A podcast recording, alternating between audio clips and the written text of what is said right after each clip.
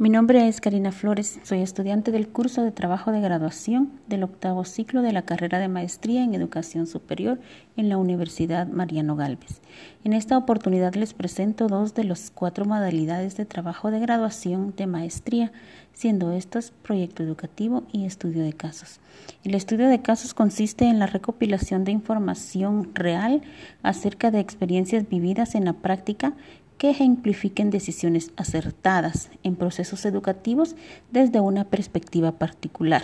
Dentro de las ventajas tenemos que es más barato y sencillo a nivel logístico de realizar, ya que no requiere poblaciones muy grandes ni condiciones de laboratorio. Permite estudiar un fenómeno en profundidad, de forma que se pueden extraer más conclusiones sobre el mismo. Permite observar eventos que solo se producen de manera natural y se pueden comprobar teorías previas que tan solo eran hipotéticas hasta el momento. Los estudios de casos son experiencias reales de instituciones reales.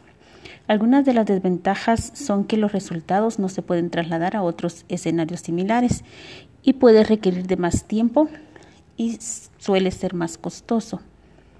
El proyecto educativo consiste en la elaboración de un proyecto donde su intención sea resolver un problema educativo específico.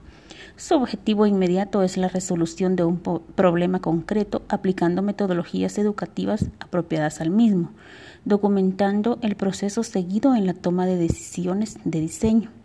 Algunas ventajas es que es una herramienta facilitadora para la innovación y el mejoramiento institucional favorece las relaciones interpersonales al generar las condiciones para el trabajo compartido, ayuda a resolver problemas educativos dentro de la comunidad y la universidad cumple con el principio institucional de servicio a la comunidad. Una desventaja podría decir que puede presentar problemas con los integrantes que no colaboren o cooperen en la realización del proyecto. Como conclusión final, los trabajos de graduación que queden únicamente como meras tareas administrativas no originan ningún cambio en las rutinas de las prácticas, tanto de gestión como de aula.